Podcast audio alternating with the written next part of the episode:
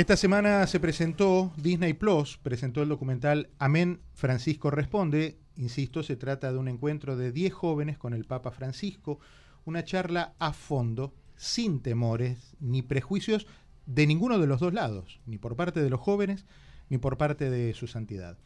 Allí lo que, eh, lo que subyacía era la verdad, la, franqueza, en la buena fe del que pregunta y la buena fe del que responde. Este es un fragmento del tráiler de ese documental para que estemos todos para empezar en la misma página. Y el programa era que iban a hablar con el Papa. Es aburrido ponerse a hablar con un cura. Usted pelota al centro empieza el partido.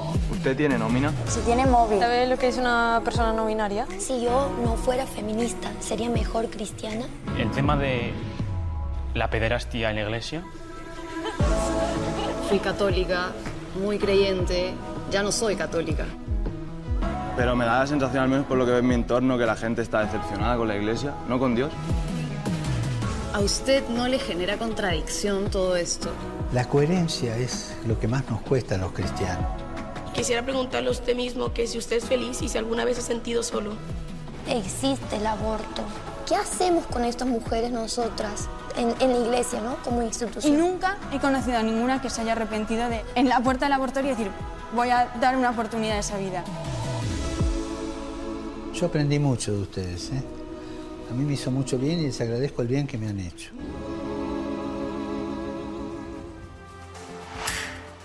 Entre las que se oyeron allí estaba la, estaba la de Juan Cuatrecasas. Él tiene 25 años, es uno de esos 10 jóvenes que estuvieron en esa inédita oportunidad de reunirse con el Papa Francisco y preguntarle de todo, básicamente. Juan, bienvenido, muchas gracias por atenderme. Hola, buenos días. Un gusto enorme saludarte. ¿Cómo fue la experiencia? Pues la verdad es que yo salí satisfecho. Eh, sabía, yo no soy creyente, pero sabía lo que me iba a encontrar con el Papa y, y sí que es cierto que no salió del papel del Papa, de lo que uno se puede esperar, pero sí que dio muchas contestaciones eh, donde se mojó un poco. ¿Cuándo se grabó esto, Juan? Esto se grabó el junio del 2022. Ujú, ujú. El mundo va pasando tan rápido que junio del 2022 parece el otro día, pero era otro mundo también. Había otros intereses. La guerra estaba recién en, su, en, sus primeros, en sus primeros meses. Las situaciones económicas a través del mundo eran distintas. La situación inmigratoria, que es uno de los temas que se ha estado hablando. Las cuestiones mm, legislativas en, en temas de aborto a nivel internacional también eran otras. Eh, ¿cómo, cómo notaste a, a, su santidad en ese momento frente a, al menú tan variado de preguntas que ustedes llevaban? Pues la verdad es que yo creo que, que el Papa se haya sentado delante de 10 jóvenes y que haya tocado tantos temas de preocupación social es algo para poner en valor. Uh -huh. eh, y creo que bueno, desde la desde el punto de vista cristiano católico, pues pues dio su opinión y sin salir de la doctrina de la Iglesia, pues a todas las cuestiones que has mencionado, tanto económicas como de aborto, como de pederastia. En un ratito vamos a, a entrar en detalles de, de, de, tu historia personal y por qué es importante y por qué del grupo de 10 chicos me interesaba particularmente hablar con vos. ¿Cómo se eligió este grupo de jóvenes? En mi caso, yo no, digamos, creo que fue una excepción porque a mí me contactaron directamente los de la productora, uh -huh. pero mm, no sé, estos lo sabrá mejor igual otro de los que estuvieron en Roma, pero yo uh -huh. creo que se hizo una selección eh, bastante amplia de jóvenes y luego se escogieron en función de, pues, de los temas a tratar. Claro, claro. Yo no me conocía con ninguno. Uh -huh. Eh, algunos de los chicos que participaron eran Víctor Bote, español, se consideraba agnóstico, miembro de una familia de ex creyentes. Celia Fernández, española, una persona no binaria. María Los Santos, de fe cristiana, ella y su familia pertenecen al camino neocatecumenal. Lucía uh -huh. Segarra es peruana, lesbiana, vive en Cusco, se formó para monja, pero renunció a los hábitos. Alejandra Ramírez es argentina, santiagueña, es considerada católica, participa activamente en la iglesia como catequista, es feminista, forma parte de organizaciones católicas. Eh, después estaba Kadim Diop, es senegalés, que tiene familia en España, es familia de migrante española. Mada Palnati es estadounidense, familia eh, india, migrante, estudiante de medicina. Dora, que nació en Ecuador, eh, tiene su familia en Sevilla, fue víctima de bullying y de racismo. Alejandra Ramírez, colombiana, eh, se dedica a crear y comercializar contenido para adultos en plataformas online. Em, evidentemente el muestreo era muy heterogéneo. extracciones muy bien elegidas de de los diferentes flagelos o de los diferentes eh, temas puntuales en los cuales la iglesia... Controversiales. Eh, controversiales, efectivamente, donde la iglesia siempre ha tenido una opinión dura al respecto. ¿Qué, qué opinás de este, de este muestreo social que se hizo? Pues eh, a, nivel, o sea, a nivel general yo creo que todos los que estuvimos ahí sacamos eh, la opinión del Papa bastante clara. Eh, algunos salieron más satisfechos que otros, em, pero no sé, no creo que cualquier persona que vaya a ver el documental o que lo haya visto ya se puede salir de dos formas, o indignado por algunas eh, contestaciones o por alguna o por algunos testimonios, o feliz porque el Papa haya dicho o se haya expresado eh, y haya condenado o haya em, sido clarividente con algunos temas. Claro. ¿Lograste identificar al Papa del hombre? Eh, sí, yo creo que yo, por ejemplo, a mis 26 años de edad, yo he conocido tres papas, eh, Juan Pablo Ratzinger y, y Francisco, y y yo de, por ejemplo, de Juan Pablo y de Ratzinger siempre he tenido una imagen bastante recta, seria, eh, de personas casi inaccesibles. Y en cambio, eh, mm, sí que vi que era una persona más cercana, más abierta.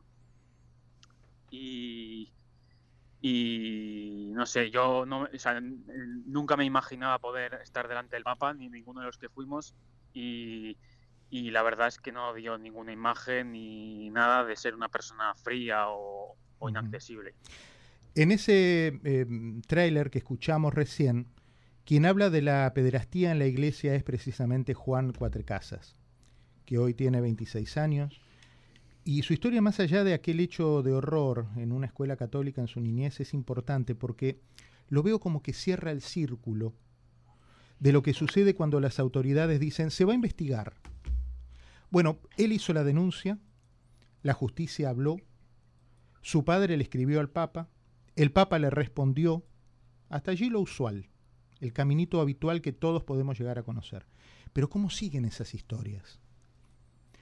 La historia sigue en que el Papa le contesta al papá de Juan una carta en la que envía el caso a la congregación de la doctrina de la fe. Y esa congregación de la doctrina de la fe le envía una carta a la familia con una respuesta, una respuesta lacónica e injusta. ¿Cuál fue esa respuesta?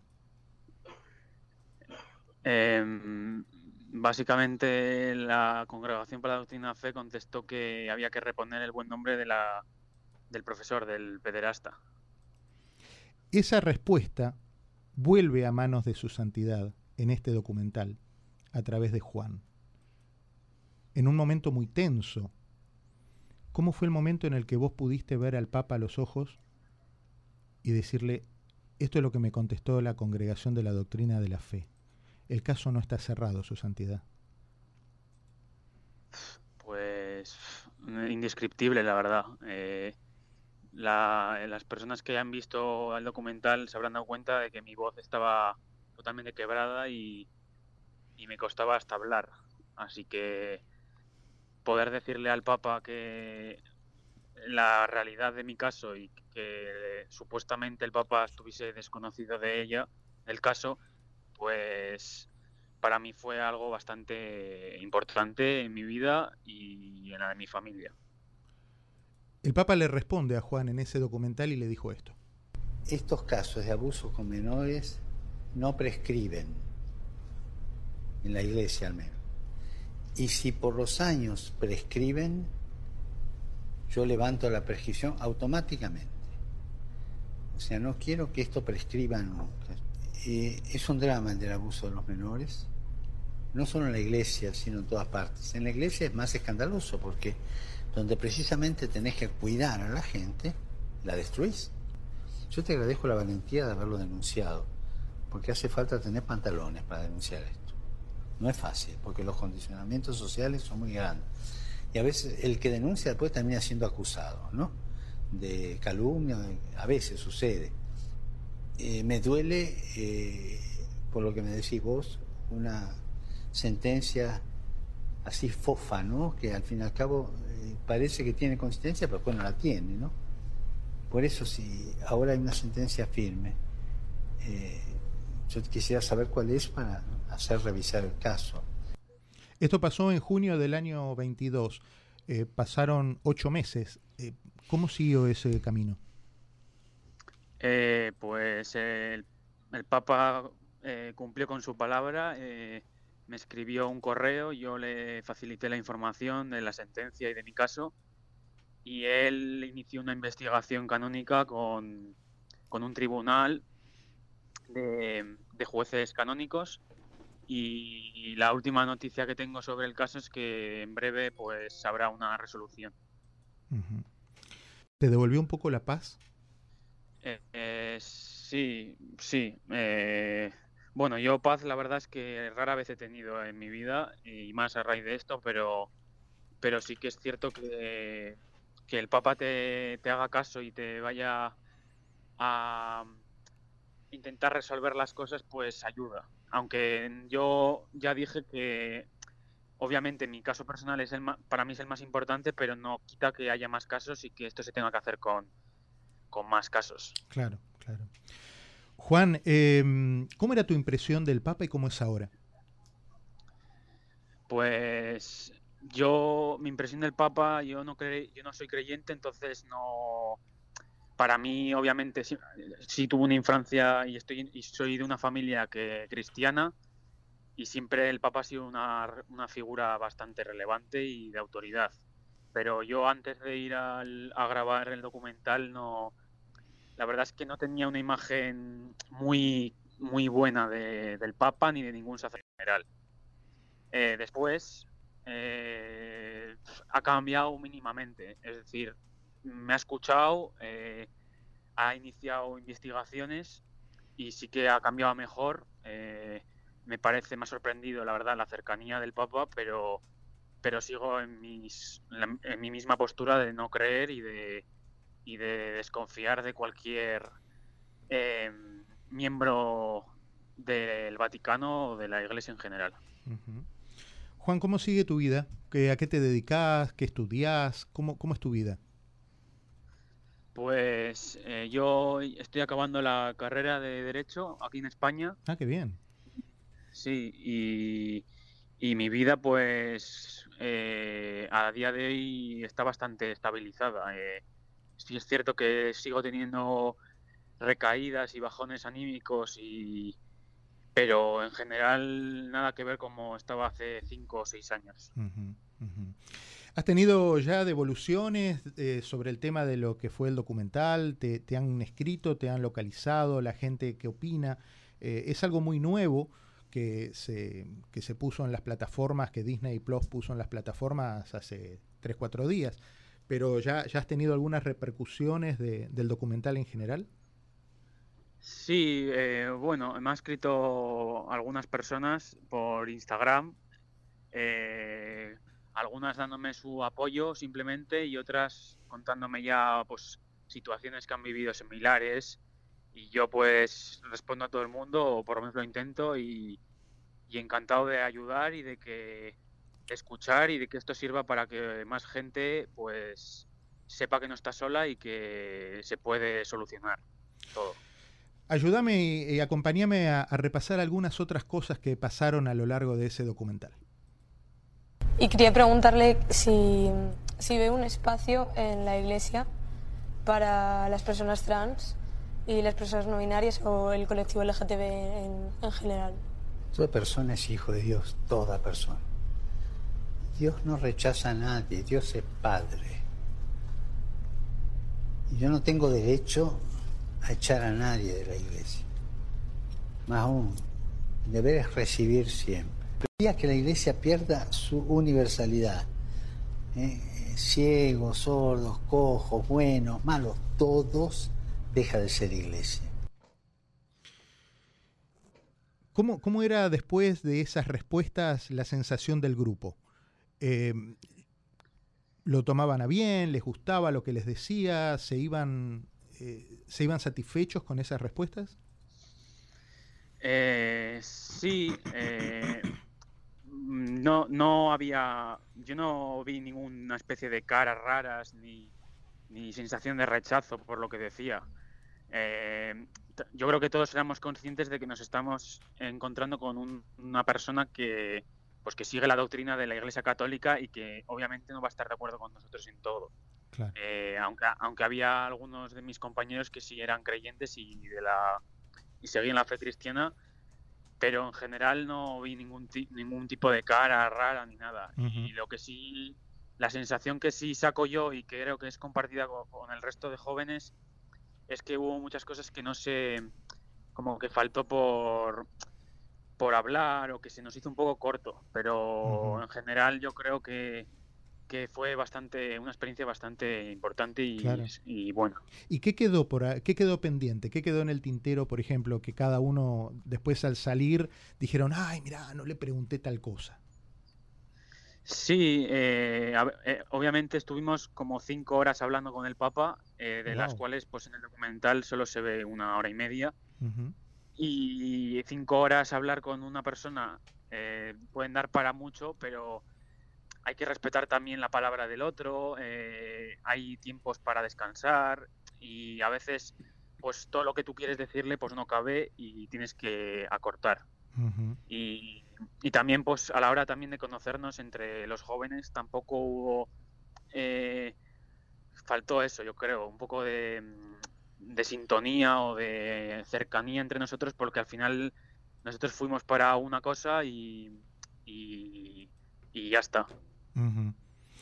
Eh, bueno, el Papa hay que reconocer que durante muchos años dedicó su cuestión pastoral a, los jóvenes. De hecho, es un hombre que ha trabajado mucho en, villas, en zonas de emergencia, eh, con los jóvenes, fundamentalmente en Argentina. ¿no? Por eso ese encuentro con, los jóvenes es algo... Vos, vos tenés sos consciente que marcaron vos y tus compañeros y el Papa marcaron un, antes y un después en lo que es la comunicación del Vaticano con el mundo, porque eh, era imposible haber imaginado un diálogo de estos con Ratzinger, por ejemplo, o con alguno de los otros papas. Sí, sí, eh, la verdad es que es un hito histórico, la verdad. Eh, no, no, aún no soy del todo consciente porque estoy intentando también disociar de lo, lo que ha pasado y, y centrarme también en, mi vida y en otras cosas, pero sí que creo que es un, una, un hecho que no se va a repetir o que difícilmente se va a repetir y es un ejemplo para los, los papas venideros también. claro. ¿Qué, ¿Qué, te queda como experiencia de, de esto, como aprendizaje de esta experiencia? Pues me quedo con que a pesar de que mucha gente, como creo que dice en un momento dado Víctor, eh, esté ya descontenta con la iglesia y, y sí crean Dios, pero en la iglesia no, creo que figuras como la del Papa eh, pueden hacer que las personas creyentes o no creyentes eh, se acerquen un poco más a la iglesia. Y es como una tarea complicada, pero creo que con conductas como la que vimos del Papa es más posible. ¿Serías el primero? Em, sí, o sea, eh, al margen de creer en Dios o no, eh, yo creo que la iglesia, pues, tiene un papel también de evangelizar y de, y de ayudar a los demás, sean creyentes o no, sin discriminar. Yo no creo, no, no creo que vaya a creer nunca, pero que tengas una institución como la iglesia que te apoye, creas o no, pues me parece super, me parece vital, vamos. Claro, claro. Juan, te agradezco muchísimo, no sabes cuánto, de verdad, la posibilidad de haber charlado conmigo. Gracias a vosotros. Te mando un abrazo fuerte. Se llama Juan Cuatrecasas, tiene 26 años y es uno de los 10 jóvenes en el mundo que hicieron ese documental, esa charla íntima, a fondo, personal, con el Papa Francisco. El documental es de Disney Plus, se llama Amén, Francisco Responde.